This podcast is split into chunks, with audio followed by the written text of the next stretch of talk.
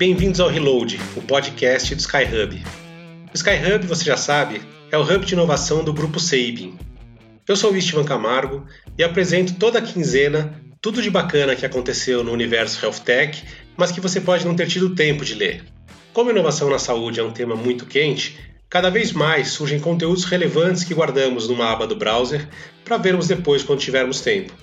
Quando isso acontece, voltamos naquela página e apertamos o reload para atualizar o conteúdo antes de ler. É exatamente essa a proposta do nosso programa. No episódio de hoje, eu trouxe algumas notícias que apontam para uma adoção crescente de terapias digitais ao redor do mundo. É cada vez mais comum a gente ler que tanto pacientes quanto profissionais de saúde estão incorporando terapias digitais em seus tratamentos e prática médica, e que as evidências de sucesso no tratamento têm sido cada vez maiores.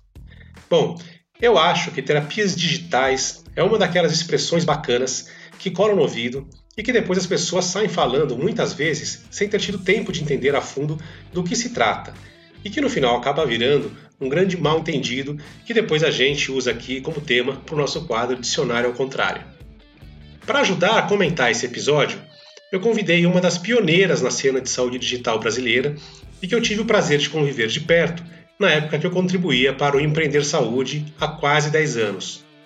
De lá para cá, ela assumiu posições cada vez mais estratégicas no setor, quer seja organizando alguns dos principais reportes de inteligência de mercado e eventos do ecossistema de inovação em saúde, quer seja em suas imersões em escolas prestigiadas como Harvard e o CBEX, e que hoje lidera uma consultoria que vem ajudando empresas nacionais e estrangeiras a navegar melhor pelo universo da saúde digital, que é a Natália Nunes.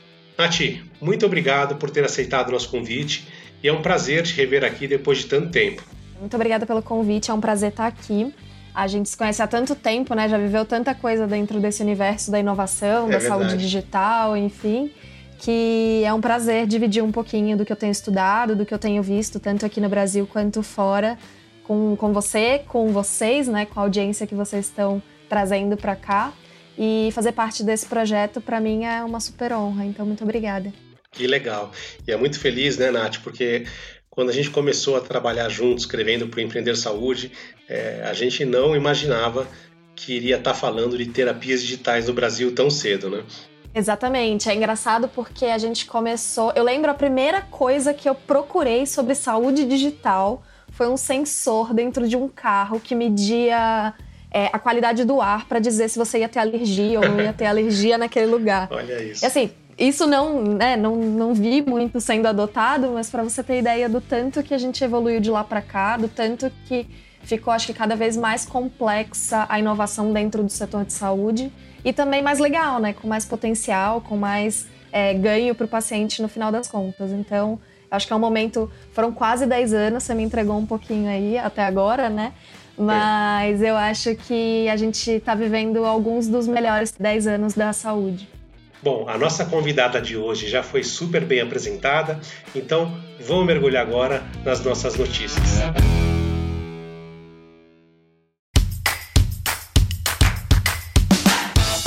Na última semana, o FDA autorizou o lançamento do primeiro dispositivo para auxílio ao diagnóstico de autismo. O Canvas DX é baseado em machine learning e se destina a ajudar os profissionais de saúde a diagnosticar crianças de 18 meses a 5 anos que apresentam sintomas potenciais do distúrbio. O dispositivo avalia as informações do cuidador preenchidas em casa por meio de um aplicativo, juntamente com as informações do médico, gerando um resultado que os médicos usam como um auxílio para diagnosticar ou descartar o transtorno do espectro autista e assim direcionar as próximas etapas no tratamento. De acordo com a empresa Cognoa, o Canvas DX foi projetado para ajudar a fechar um diagnóstico de autismo em algumas semanas, em vez dos meses ou dos anos usuais com base nos processos de diagnóstico atuais. Quem já estudou o universo do autismo sabe da dificuldade em se obter um diagnóstico clínico para uma criança com suspeita de transtorno do espectro autista. Por isso, não deixa de ser surpreendente e até emblemático que a agência reguladora dos Estados Unidos tem autorizado que uma máquina auxilie os médicos no fechamento desse diagnóstico. Nati, conta pra gente qual é a diferença entre uma terapia digital e um aplicativo de saúde, desses que a gente está acostumado a baixar, e o quão próximo que a gente está de ver uma enxurrada de terapias digitais invadindo nossas vidas nos próximos anos. Muito legal e muito legal você trazer um contexto, acho que já de uma patologia tão complexa quanto o autismo de cara, né? É, eu sou fonoaudióloga de formação e boa parte da minha pesquisa acadêmica enquanto fonoaudióloga era com o espectro do autismo.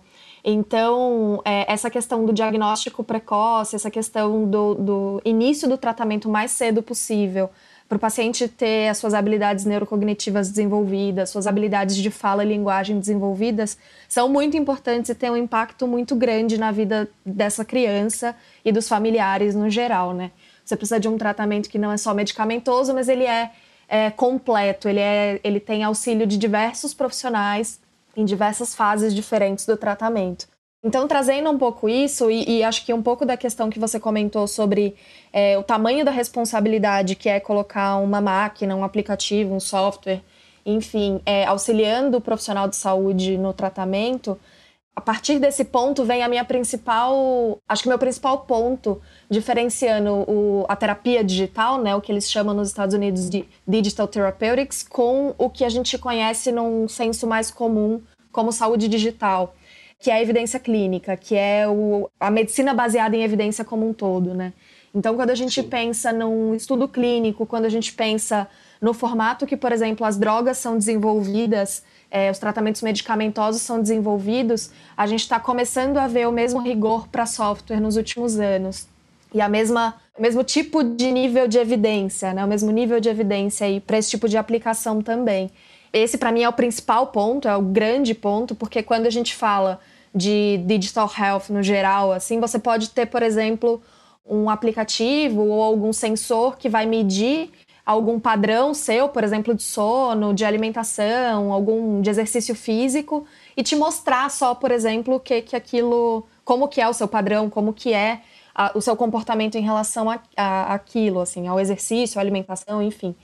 É, quando a gente fala de terapia digital, a gente está falando não só de mostrar um padrão para a pessoa, a gente está falando de intervir de fato na patologia.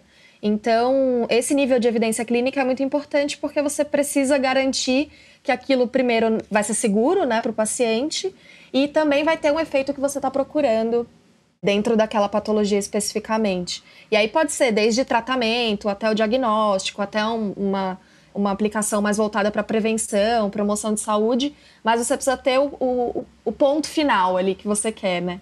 Então a gente já falou de evidência clínica, que a gente precisa ter um nível de evidência muito forte, um nível de evidência muito alto. A gente está falando do tipo de produto, do tipo de intervenção, então eu preciso ter um impacto direto em alguma patologia.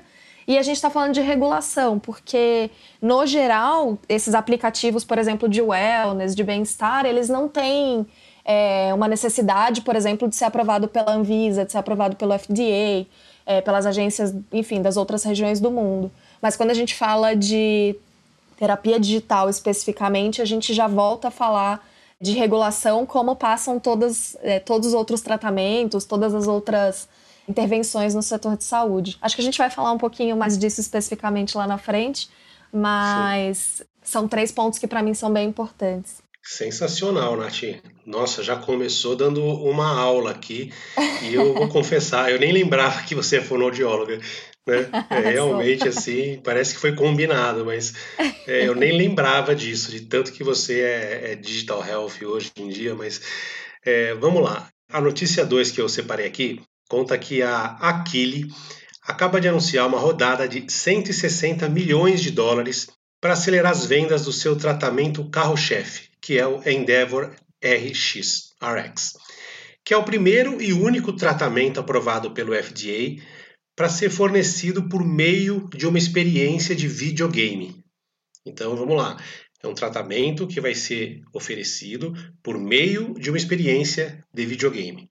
Ele é indicado para melhorar a função de atenção em crianças com TDAH. Transtornos de déficit de atenção com hiperatividade, e é construído com base em uma tecnologia proprietária projetada para atingir os principais sistemas de controle de atenção do cérebro. Essa tecnologia é fornecida por meio de uma experiência de videogame de ação e apresenta estímulos sensoriais específicos e desafios motores simultâneos projetados para direcionar e ativar os sistemas neurais que desempenham um papel fundamental na função de atenção, usando algoritmos adaptativos para personalizar o tratamento para cada paciente individualmente. Parece coisa de filme de ficção científica. Nath, parece que as terapias digitais encaixam muito bem com problemas mentais, né? Não sei se isso tem algum fundamento que eu estou falando, estou te perguntando. Mas eu também queria saber para quais outras classes terapêuticas que essas terapias digitais poderiam ser utilizadas. Muito legal, tem super a ver, Estevan. E eu acho que aí você já, já trata também de alguns outros pontos bastante importantes. Eu só vou citar antes de entrar nas áreas terapêuticas a questão do mercado, né? Todas as empresas, todas não, mas algumas empresas muito grandes de terapias digitais estão recebendo investimentos bem gordos assim no último ano. Eu vi aqui pelo, pelo valor, 160 milhões de dólares não é não é um investimento normal. Então, é, a gente está vendo uma maturidade grande aí. Tem algumas empresas, acho que mais antigas, tipo Omada, tipo Livongo, que já passaram por, por algumas dessas fases, mas tem alguns, tanto novos entrantes, quanto empresas também que já estão há mais tempo no mercado, mas que têm recebido atenção, que têm recebido investimento. Então, a gente prevê um crescimento de mercado bem importante, assim. Então, quando a gente está falando de terapias digitais no geral, esse componente de comportamento é muito importante e a gente consegue ver a atuação desse tipo de intervenção em diversas áreas diferentes. Por exemplo, é, transtornos psiquiátricos, a gente tem visto em transtornos neurológicos, muito sendo estudado sobre Alzheimer, sobre Parkinson, sobre algumas outras demências que a gente, enfim, pode diagnosticar talvez mais cedo, pode olhar isso com um viés completamente diferente do que a gente tem olhado hoje. A gente tem visto bastante dentro de cardiovascular, dentro de endócrino. Então tem alguns programas muito clássicos aí no setor de saúde de empresas mais maduras já, falando de diabetes, falando de hipertensão, enfim, a gente consegue olhar vários setores diferentes, várias classes terapêuticas diferentes a gente consegue trabalhar com vícios, por exemplo. Tem pacientes que precisam de um acompanhamento comportamental forte e são áreas aí promissoras para intervenção digital, para a saúde digital como um todo. A gente ainda vai descobrir, Estevam, ao longo do tempo, qual que é o inteiro potencial disso tudo. Mas eu acho que as áreas mais fortes têm sido essas. Então, mental como um todo, né, psiquiátrico, neurológico, um pouco desse lado, um pouco de cardiovascular, de metabólico, como outro grande ponto aí sendo olhado. Mas tem respiratório, tem músculo esquelético, tem um monte de coisa sendo estudada é, dentro dessa área.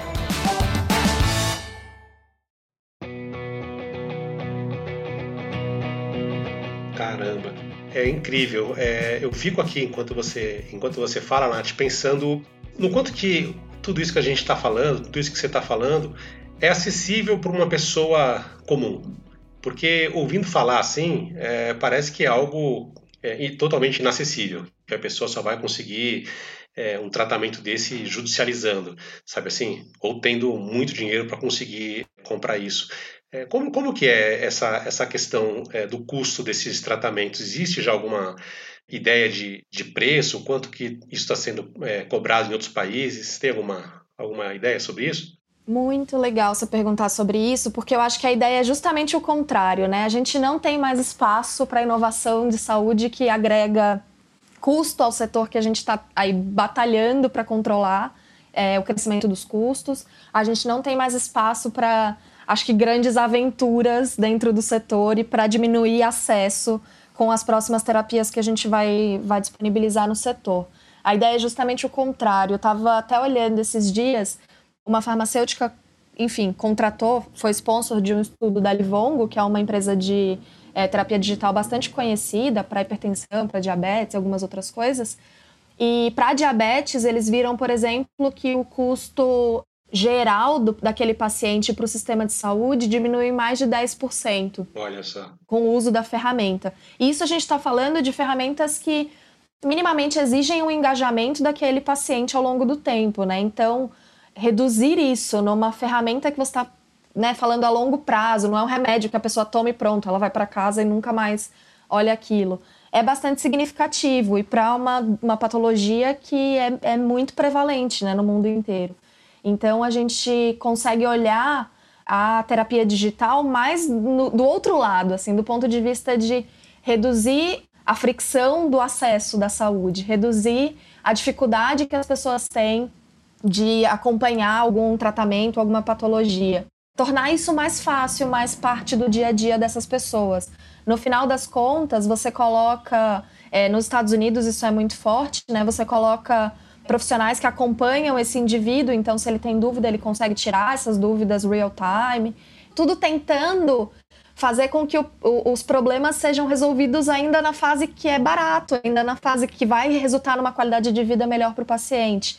E não como a gente vê muito hoje no sistema, que é esperar o. quando já não dá, né, para resolver, quando Sim. já tá caro, quando você já tá no nível avançado da patologia.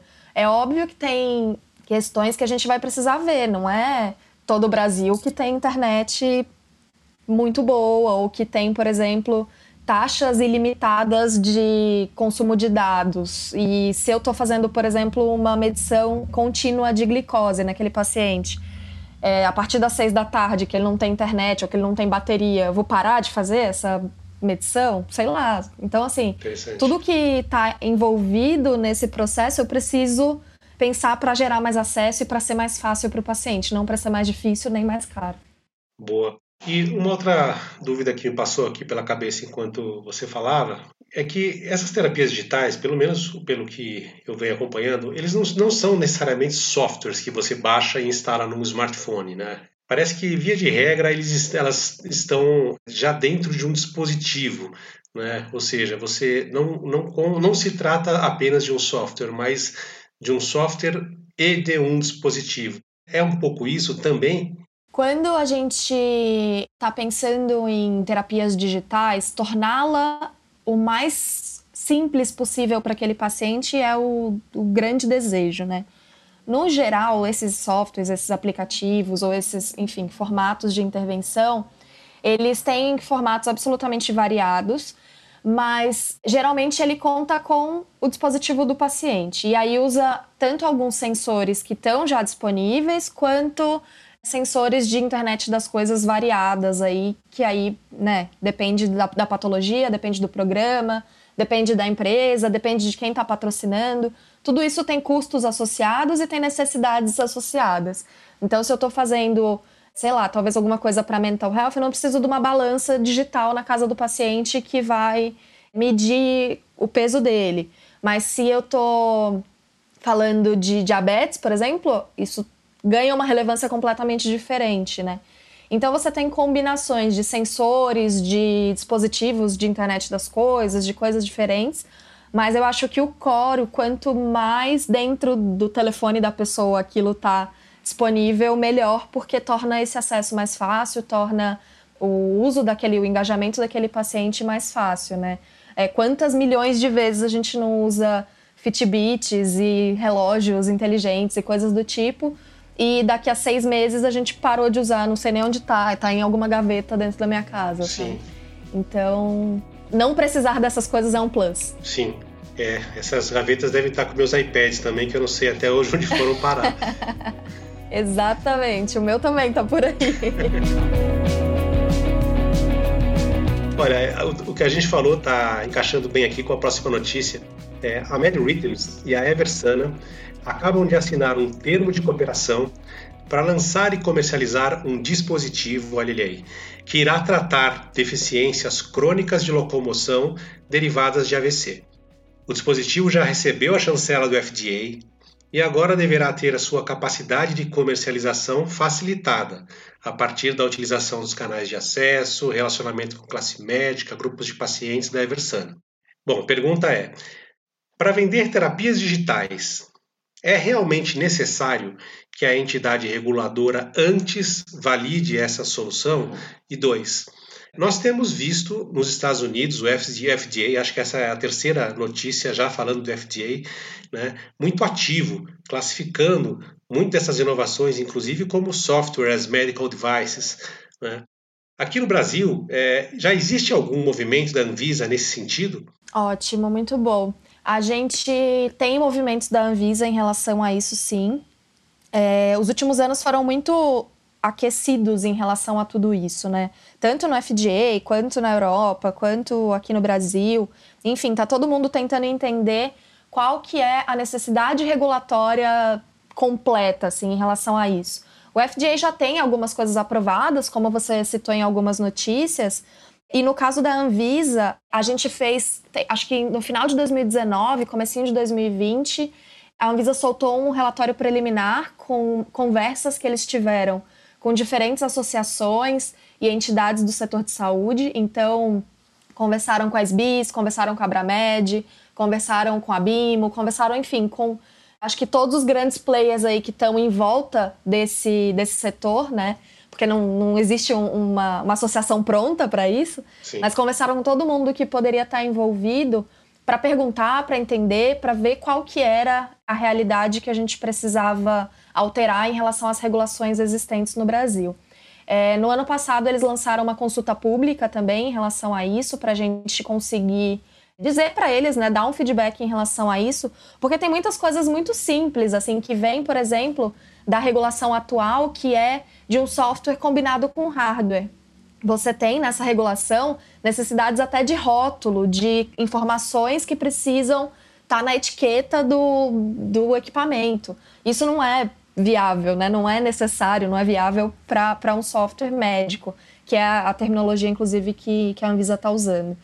Então, quando você fala desse tipo de, de solução, óbvio, a gente está um pouco atrás em relação dos Estados Unidos, porque ele já tem algumas coisas aprovadas, já tem alguma experiência um pouco a mais, mas está todo mundo aprendendo junto, viu, Estevan? Está todo mundo tentando entender em estágios de maturidade diferentes o que, que é isso, assim, do que, que a gente está falando, quem que a gente vai ser daqui a 5, 10 anos.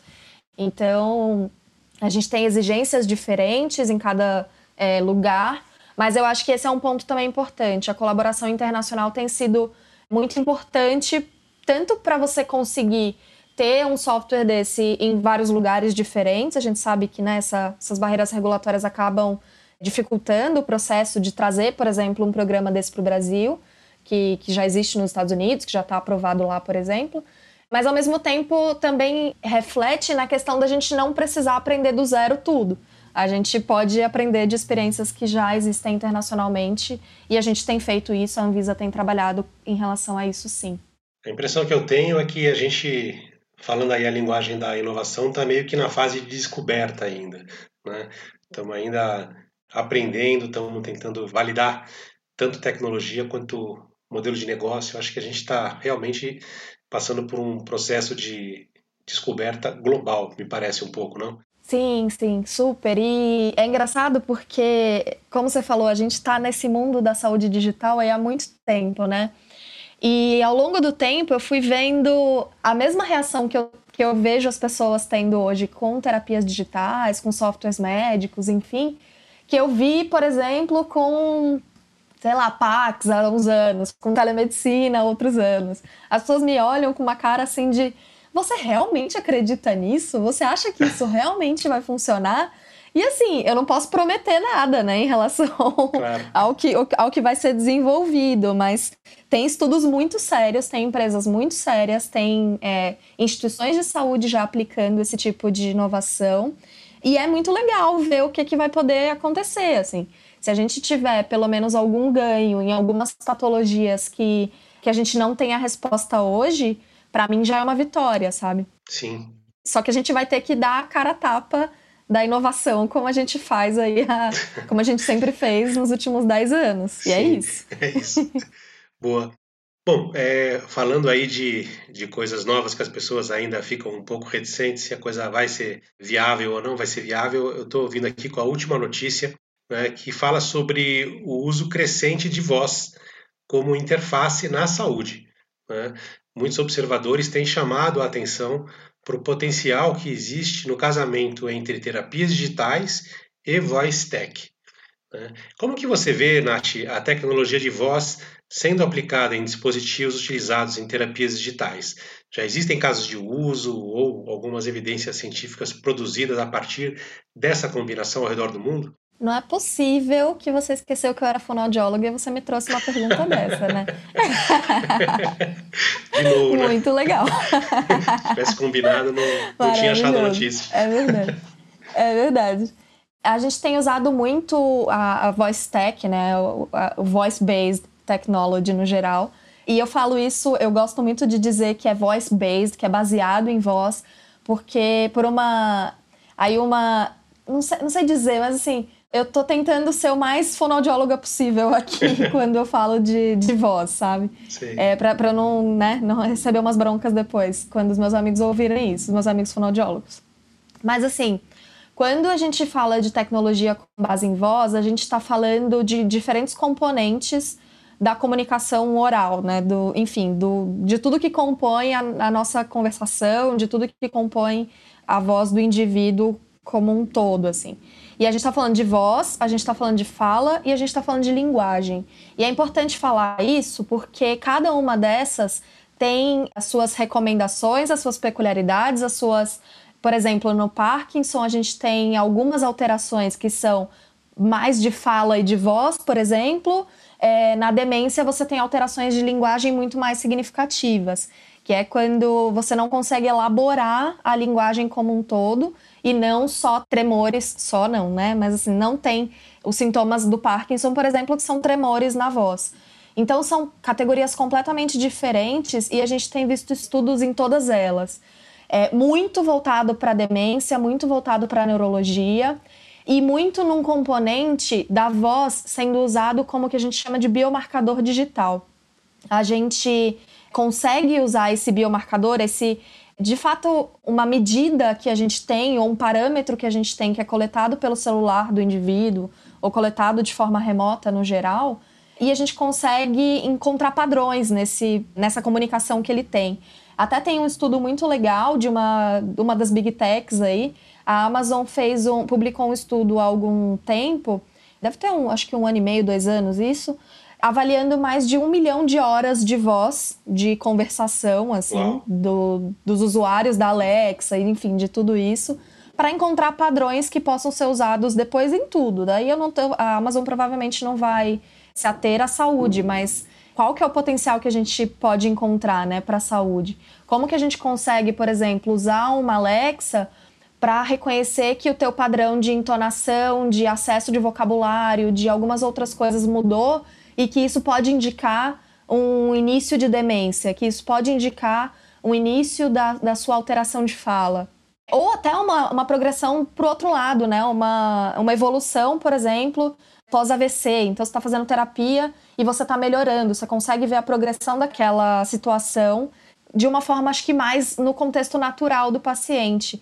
Hoje, na, assim, há 10 anos, né? Eu não sou fono desde que eu trabalho com digital health, mas na minha prática, a gente fazia muito avaliação em contexto clínico, né? Dentro de uma sala com paciente, agora em telemedicina, ainda num contexto terapêutico. Olha o tanto que a gente ganha levando isso para o contexto original do paciente, levando isso para o contexto para casa dele, levando isso para a realidade, para a gente ver o mais natural possível que a gente tem de uma comunicação daquele paciente com as outras pessoas.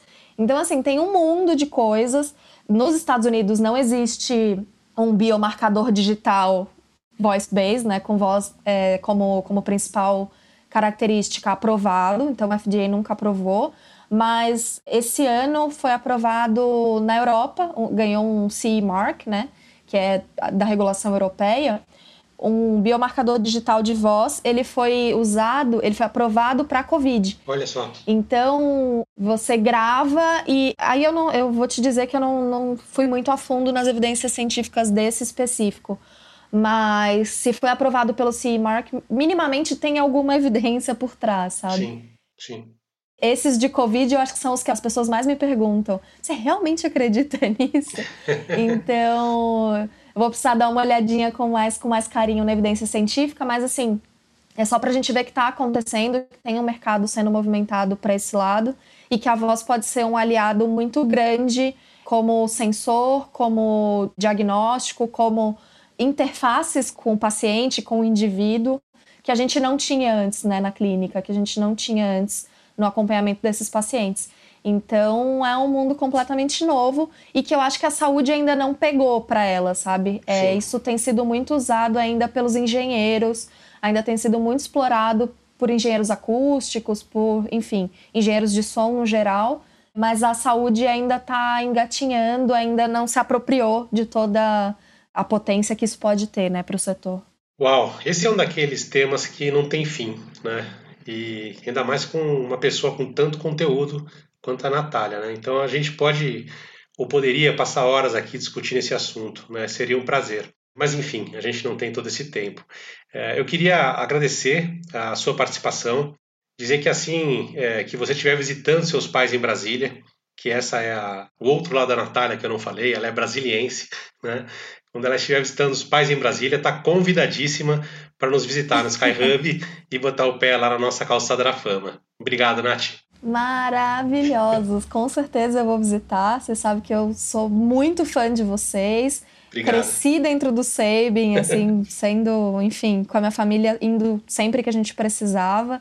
É, vivo falando para Lídia do pão de queijo do Sabin, que para mim é memória de infância real oficial. Nós vamos preparar lá para você. eu sou apaixonada pelo trabalho de vocês e por tudo que a gente tem construído juntos aí em parceria nos últimos anos. Acho que vocês são um player muito importante para a inovação do país e, consequentemente, do mundo, né? Com o Brasil sendo cada vez despontando cada vez mais na inovação. Então, muito obrigada por tudo que vocês fazem e com certeza estarei visitando vocês aí é, em Brasília, todo mundo, enfim, que, que der para visitar nesse país quando a gente voltar a, a viajar. Super obrigada. Valeu, Nath. Dicionário. Ao contrário. O Dicionário ao Contrário, você já sabe, é um quadro onde a gente fala o que não significam certos termos que caíram no gosto popular, mas que muitas vezes são usados de forma indiscriminada. E a palavra de hoje é data lake. Um data lake não é um lago cheio de dados, o que quer que isso signifique. Um data lake também não é a soma de todos os bancos de dados atuais da empresa acessíveis num único e mesmo ambiente. Diferente do que acontece num armazém de dados tradicional, num data lake os dados podem estar disponíveis em sua forma bruta, indo desde dados estruturados até dados não estruturados, como e-mail, PDF, e dados binários, como imagens, áudio e vídeo. Uma das vantagens em se usar os data lakes é o ganho na velocidade no acesso a esses dados, que não precisam passar por processos intermediários de tratamento, o que permite que o negócio como um todo se torne mais inteligente. Ou, como se diz, Data Lake não é um resultado de tecnologia, mas um modelo de serviço para agregar valor comercial à empresa. Beleza? Esse foi mais um episódio do Reload, o podcast do Skyhub. Vamos nos encontrar daqui a 15 dias com mais novidades sobre o universo Health Tech para te deixar a par da sobrecarga de notícias que estão invadindo seu browser. Valeu!